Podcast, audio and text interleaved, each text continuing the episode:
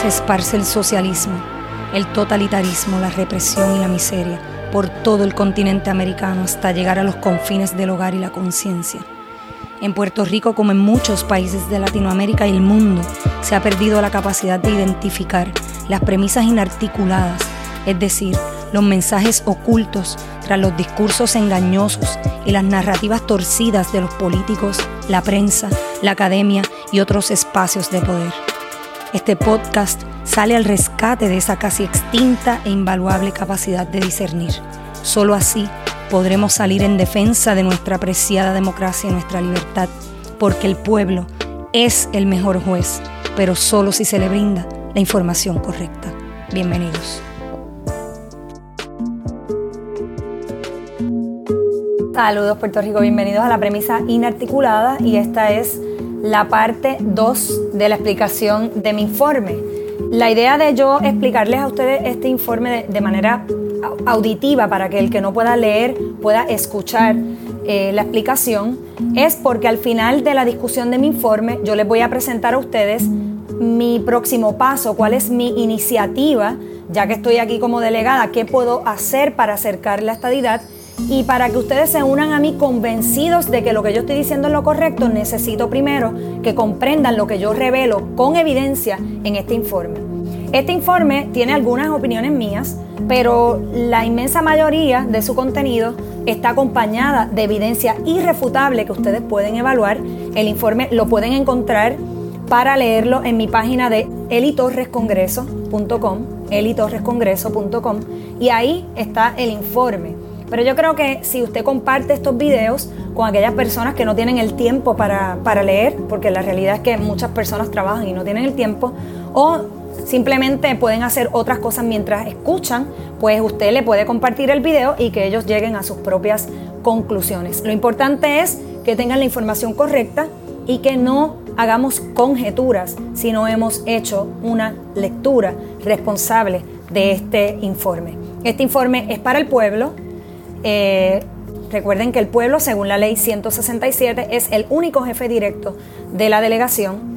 Así que vamos a pasar a la primera parte. En el video anterior les hablé de la carta que les escribí al, al sector del pueblo que represento y también la introducción para que sepan de qué trata el informe.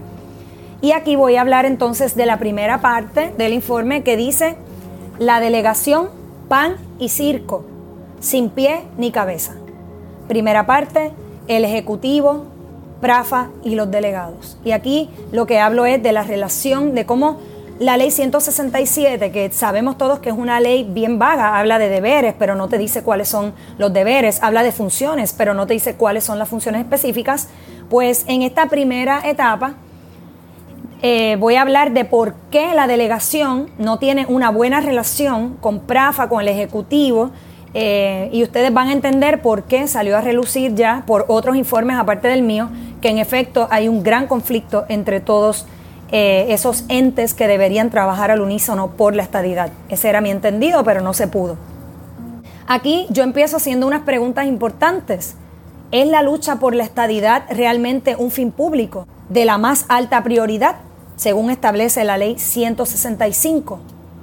La ley 165 fue la ley que, se, que Wanda Vázquez aprobó para llevar a cabo los esfuerzos en favor de la estadidad, diciendo que la estadidad después del, 20, después del plebiscito 2020 ya tiene un fin público de la más alta prioridad. Y una vez la lucha por la estadidad se convierte en un fin público, constitucionalmente el gobierno está autorizado adelantar, asignar los fondos necesarios para ese fin público. Pero yo me pregunto si eso es verdad. Yo me pregunto si lo que dice esa ley es cierto, ¿verdad? Y también hago la pregunta, si es un fin público, ¿dónde están los fondos para ejecutar? ¿Se justifica la existencia de una delegación en este momento? Porque ustedes saben que Pierluisi aprobó un presupuesto en el mes de junio de 2020 pero no asignó ningún fondo para la estadidad. Y si la estadidad es un fin público de la más alta prioridad, estoy citando la ley 165, porque hay dinero para seis delegados, pero no hay dinero para ejecución, para promoción, para anuncios en, eh, televisivos a nivel nacional. Todas esas cosas cuestan, pues no se le asignó nada. Y eso levantó en mí dudas.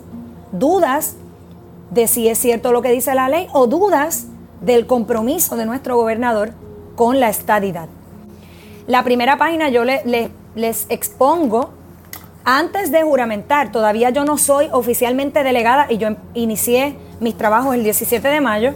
Yo les pongo aquí una tabla con las reuniones sostenidas, con explicaciones breves, quién estuvo ausente, quién estuvo presente, para que usted juzgue quiénes tienen compromiso con la estadidad, quiénes tienen compromiso realmente como delegados en este cuerpo y quién no tiene ningún interés, ninguna voluntad de trabajar por la estadidad y por otro lado lo que quieren es llenar sus bolsillos porque necesitan un ingreso. Esa es la realidad.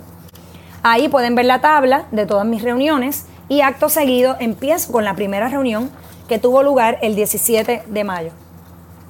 Esa reunión el gobernador nos convocó a la fortaleza y estuvimos allí y yo le hice la pregunta al gobernador estando allí. Cuando yo iba entrando ese día, ustedes saben que salió en los medios lo que yo contesté ante preguntas de la prensa. Antes de entrar a Fortaleza, me preguntaron que si yo tenía alguna expectativa con esa reunión y yo dije que no. Y hubo críticas porque yo dije que yo no tenía expectativas.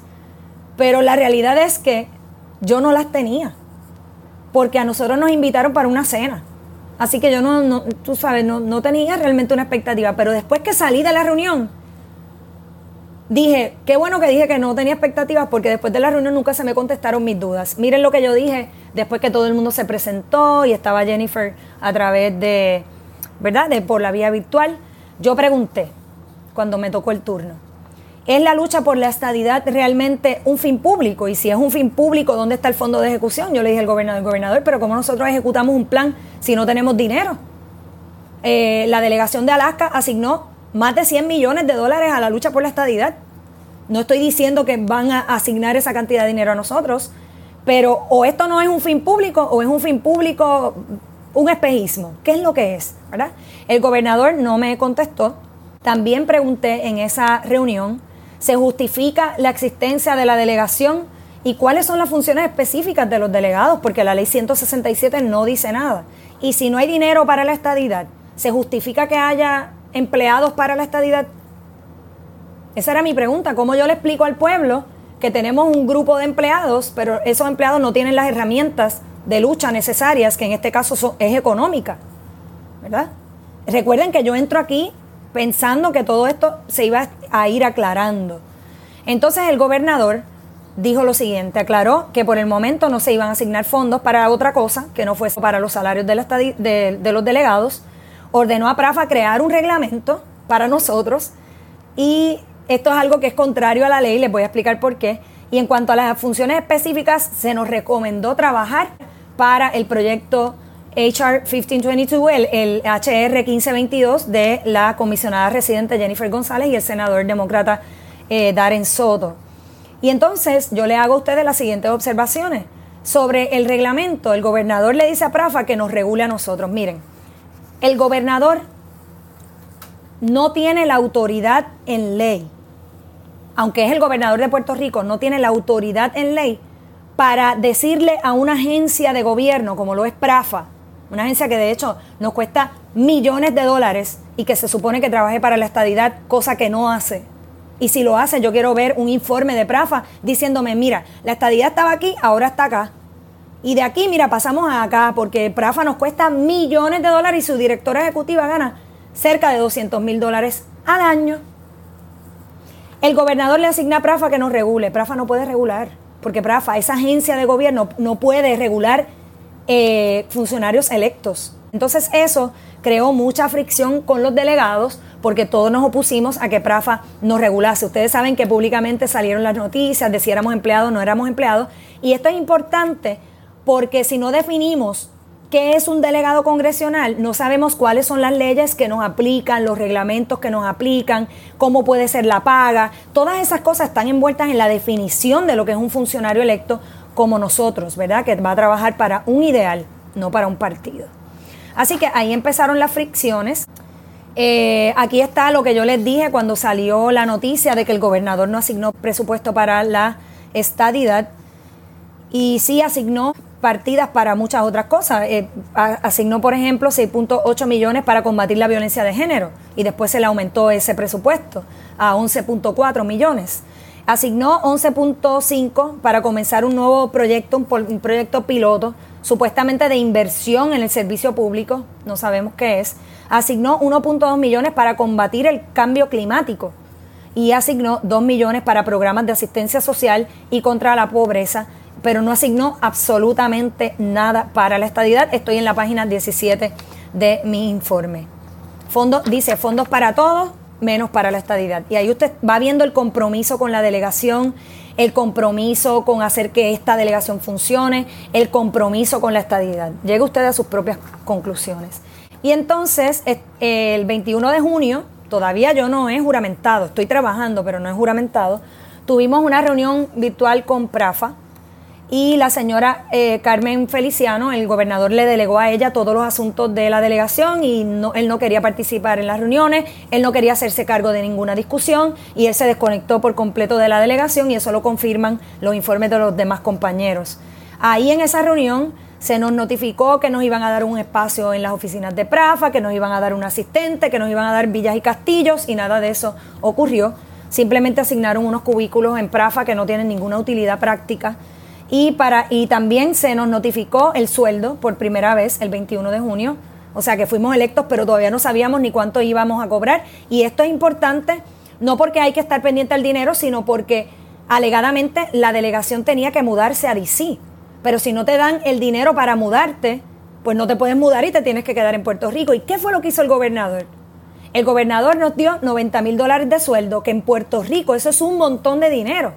Pero si tú te vas a DC, con 5.500 dólares al mes, que es lo que le sobra a los delegados, tú no puedes absorber las cargas de Puerto Rico y encima vivir en DC. No puedes. Matemáticamente no se puede. Esto no es una cuestión moral. Entonces, cuando ellos estaban asignando estas partidas, yo decía, wow, pues si tú le estás imposibilitando a la delegación mudarse a DC, pues entonces tú no tienes compromiso con la estadidad. Mi primer viaje a Estados Unidos yo lo hice con mi dinero el segundo viaje lo hice con fondos de Prafa, porque esto lo paga Prafa, ¿verdad? Son fondos del pueblo, pero que los, maneja Prafa, porque Carmen Feliciano me obligó a asistir a una reunión que yo pude haberla hecho de manera virtual. Y ese día yo me prometí a mí misma que yo no iba a usar fondos públicos si no era estrictamente necesario. Bueno, ella, lo más triste de esta reunión fue que Prafa, Carmen Feliciano, dijo que para llegar a los números y para tomar decisiones en torno a la estadidad, ellos estaban muy pendientes de la crítica de la prensa. Óigame bien, estadista que me está escuchando. Ella dijo, ¿cómo tú le explicas eso a Jay Fonseca? ¿Cómo tú le explicas eso a la prensa? ¿Cómo tú le explicas que vamos a asignarle fondos a la estadidad? ¿Cómo tú le explicas que este, hay que darte este sueldo para que puedas vivir en DC y cabildear desde DC? Porque sí, se hace un trabajo de cabildeo, eso no es un delito.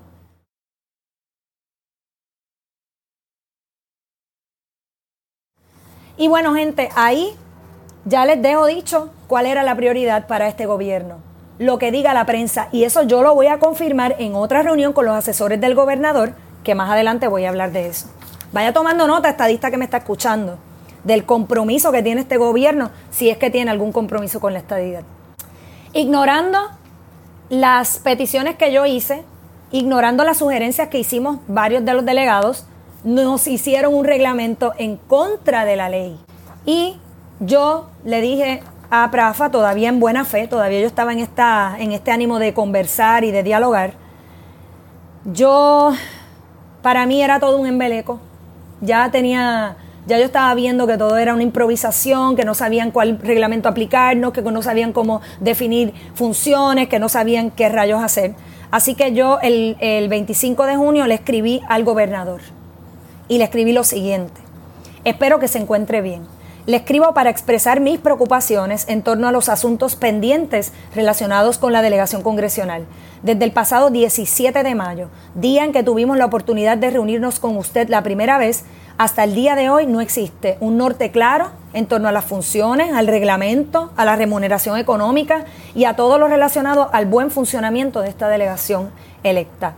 Ante la incertidumbre que existe en esta, a esta fecha, solicito muy respetuosamente que se reúna con la delegación para poder finiquitar, ¿verdad? poner fin a los asuntos pendientes. Sin ello, resulta imposible tomar decisiones personales y realizar ajustes que nos permitan comenzar funciones el primero de julio como establece la ley. En espera de su pronta respuesta, quedo y le pongo aquí, le incluyo el email de lo que yo escribí. El gobernador nunca me contestó y el 26 de junio esto soy yo tratando de que se resuelva todo antes de la juramentación, porque yo no sabía si matricularme, si no matricularme, si iba, necesitaba hacer una mudanza, si no le iba a hacer, qué iba a pasar. Yo, yo no tenía conocimiento porque no se había resuelto nada de eso. Así que el 26 de junio eh, yo le escribo a Prafa, el, gobernador dejó dicho que todo lo hiciéramos a través de Carmen Feliciano, porque él no quería bregar con la delegación. Y yo le escribo a Carmen, y están copiados todos los delegados. Saludos a todos y espero que se encuentren bien. Recibido y leído los documentos, el reglamento que nos habían enviado en contra de la ley y todo eso, eh, creo que el honorable gobernador debe reunirse con la delegación para discutir lo establecido en los mismos y escuchar nuestras preocupaciones de manera directa. Ante la falta de comunicación con él, y esto también lo dijo otra de las delegadas, ante la falta de comunicación con él y sobre todo ante la ausencia total de consideración alguna en torno a nuestras peticiones y recomendaciones, vislumbro choques futuros que pueden ser evitados si todos actuamos en buena fe. De nuevo insisto en que una reunión urgente con el gobernador es necesaria y creo que sería muy positiva para todos. Esa es mi solicitud. Segundo reclamo, nunca me contestaron. Así que el 27 de junio eh, yo me di a la tarea de preparar un documento de cuatro páginas en el que yo recogí todas las inquietudes de los delegados en un documento pensando en que nos iban a, reunir en algún momento antes de la juramentación. Así que eh, yo cuestiono la autoridad de Prafa para reglamentar la delegación y dejo claro que el problema no es reglamentar la delegación, sino que sea Prafa quien reglamente, porque Prafa no tiene la autoridad en ley para reglamentar, ni el gobernador la tiene para decirle a Prafa que lo haga. Eh, no podían convertir a la delegación en empleados porque fuimos funcionarios electos y hacernos empleados implica que la elección fue una pantomima que nunca debió existir. Porque si, nos, si querían una delegación de empleados, lo que tenía que hacer el gobernador era nombrar los delegados en vez de gastar 3 millones de dólares en una elección especial. Así que yo cuestioné eso. Eh, la delegación tiene la autoridad y el deber. Esto era para, para los delegados. Les dije, nosotros tenemos el deber de reglamentarnos y compartir con el pueblo cuáles, va a ser, cuáles van a ser nuestros deberes, nuestras funciones y el plan que vamos a elaborar. Así que ahí yo empecé a decirle a la delegación que debíamos tener un reglamento. Eh, así que ni el Ejecutivo ni PRAFA contestaron nuestras peticiones. Y para establecer salarios le dije que no podían pensar en lo que la prensa dice, porque esas fueron las palabras de Carmen, que eso no podía ser, eh, ¿verdad?, el referente para establecer salarios y llevar a cabo decisiones. Tú no puedes tomar decisiones pensando, no, pero espérate, porque esta movida política me va a costar en la prensa. Esta movida política me va, me va, me va a restar votos para el 2024. Eh, así era como estaban tomando las decisiones. Yo estoy aquí como evidencia diciéndole a ustedes que así era. Y yo preparé un documento que lo tiene escrito. Ese documento lo tienen algunos de los delegados. Y ante nuestra insistencia, el 29 de junio, eh, dos días antes de la juramentación, nos, nos convocaron a una reunión en Fortaleza para el 30 de junio, el día antes de la juramentación. Nunca nos hicieron caso y no, nos llamaron a una reunión el día 30. Pensábamos que era con el gobernador porque así lo habíamos solicitado, pero para nuestra sorpresa no era con el gobernador. Así que em, yo les pongo como unas conclusiones pequeñas que, dicen análisis y observaciones de lo que discuto a un día de la juramentación y a un mes y medio de la elección los delegados desconocíamos cuál sería nuestro sueldo final, nuestras funciones específicas, nuestra relación con PRAFA, cómo funcionaría el uso de fondos de viaje. No, no pudimos sostener un diálogo con el gobernador y no se había asignado ningún fondo específico para la ejecución de planes en favor de la estadidad como un fin público de la más alta prioridad. Y entonces le pongo una tabla el día 26 de las reuniones que sostuvimos los delegados antes de ser juramentados. A esas reuniones fueron cuatro reuniones que hicimos antes de juramentar. No estuvieron presentes. Melinda Romero no fue a ninguna de las reuniones, ni María Mayita Meléndez fue a dos y a dos no fue, igual que Zoraida Buxo que fue a dos y a las otras dos no fue, pero Roberto Lefranc, Lefranc Fortuño, el, el ex gobernador Ricardo Rosselló y yo sí nos reunimos. En esas reuniones yo presenté mis ideas al doctor Ricardo Rosselló y ante Lefranc Fortuño y luego a las personas que se fueron sumando a algunas de esas reuniones. Y ahí eh, yo advertí sobre la necesidad de comenzar nuestros trabajos dándole estructura a la delegación mediante la creación de un reglamento interno y un plan en conjunto. Para mí era inaceptable, esta era la explicación que yo daba. O sea, yo creo que, mira, Práfano no, no nos puede regular en ley. Más adelante me da la razón, ¿verdad? Eh, hay un documento que yo les comparto donde, donde resulta que yo tenía razón en los puntos que había traído, pero yo sí dije, pero yo creo que el pueblo se merece que nosotros creemos un reglamento. Melinda había traído como un borrador que yo lo recogí y lo rehice, trabajé sobre él.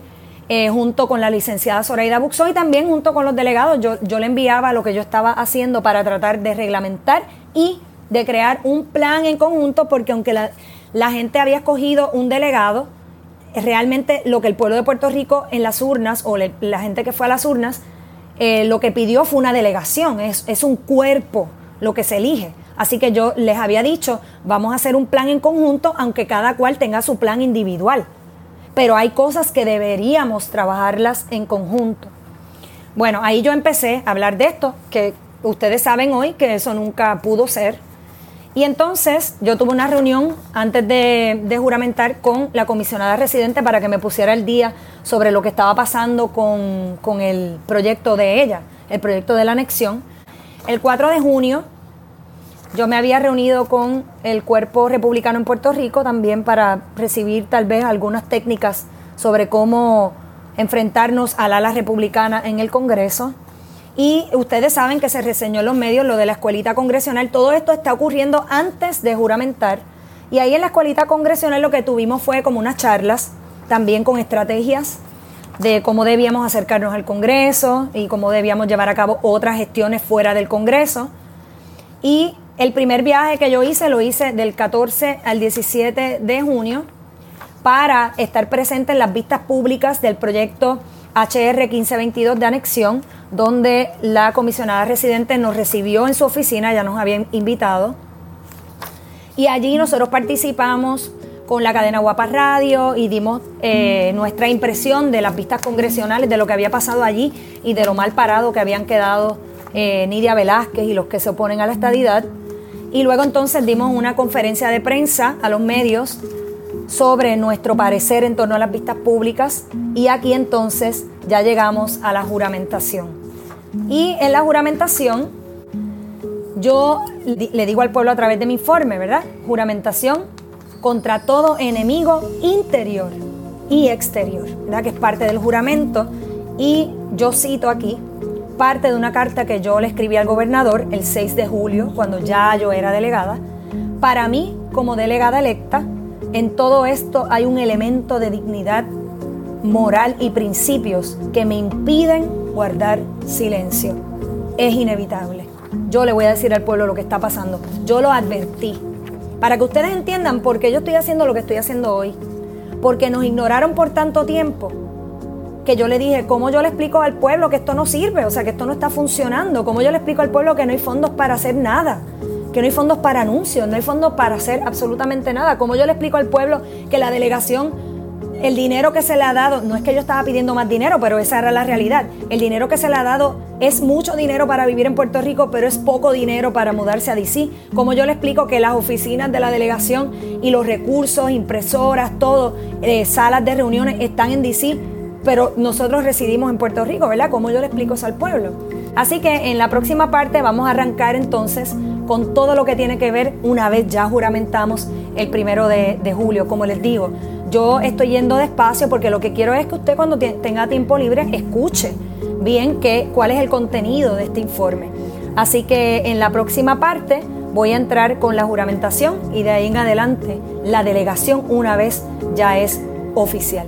Se les quiere mucho gente, nos vemos en la próxima. Bueno amigos, espero que hayan disfrutado este podcast y los que vendrán porque abordaremos con particular interés los asuntos relacionados con la cultura de cancelación y el socialismo en Puerto Rico, a la luz de lo que sucede en otras partes del mundo. Mi invitación es a que defendamos nuestras libertades y nuestra democracia desde la reflexión y el sentido común, porque para eso no hacen falta títulos o posiciones, sino voluntad. Les exhorto a seguirme en las redes sociales de YouTube, Facebook, Instagram y Twitter, donde me consiguen como la premisa inarticulada. Hasta la próxima, gente.